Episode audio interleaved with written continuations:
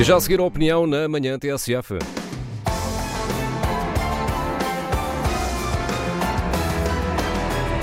Como sempre, a quarta-feira é assinada por Inês Cardoso. Olá, Inês, bom dia. Eduardo Cabrita manda habitualmente na mira da oposição, mas eh, a propósito desse exemplo crónico, tu hoje vens falar dos excessos de linguagem de alguns membros do governo. É isso mesmo. Eduardo Cabrita já nos habituámos a que seja uma figura do governo muito visada pelas críticas. Basta recordarmos o caso das golas antifumo uh, e dos esquemas nas adjudicações que acabaram por resultar na admissão de um secretário de Estado e num inquérito criminal. Nessa altura, Eduardo Cabrita acusou os jornalistas de não serem nem sérios nem responsáveis e, quando os microfones desligaram, chegou mesmo a chamar cobras aos repórteres que o questionavam sobre esse incidente. Durante o caso CEF, voltou a ser eh, sistematicamente visado e recusou assumir responsabilidades políticas e agora volta a reagir com algum cinismo perante as críticas do CDS-PP aos episódios da requisição civil, classificando o partido como náufrago.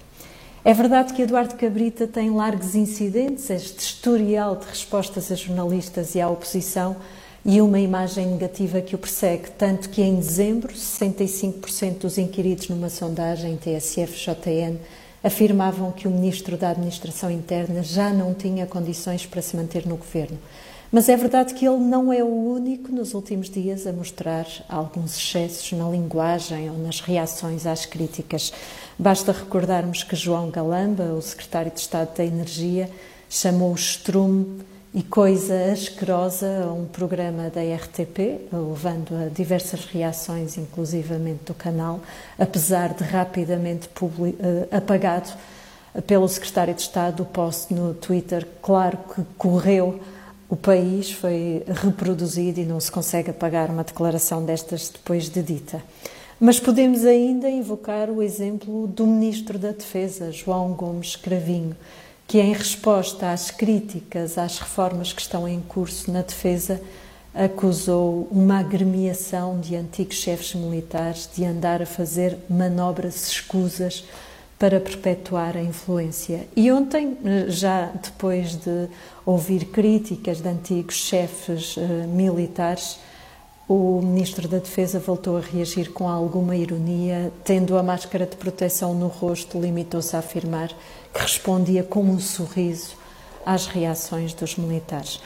São, no fundo, em poucos dias, alguns sinais acumulados de alguma falta de reserva institucional por parte dos membros do governo, e eu diria que eles acabam por uh, traduzir, ou pelo menos dar sinais, de algum esgotamento de alguns membros deste governo.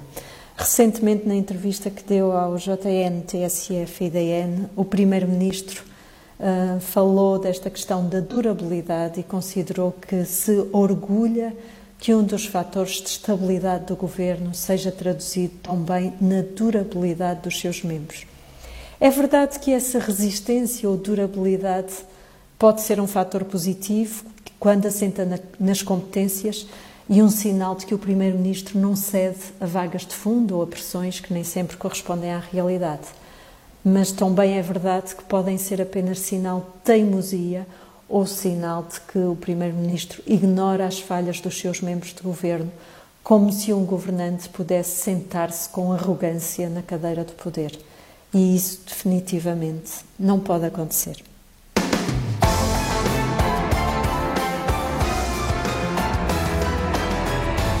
Opinião de Inês Cardoso na manhã da TSF. Este texto vai ficar disponível também em tsf.pt. Amanhã estará aqui para assinar a opinião Raquel Vaz Pinto, a seguir a síntese das nove e meia.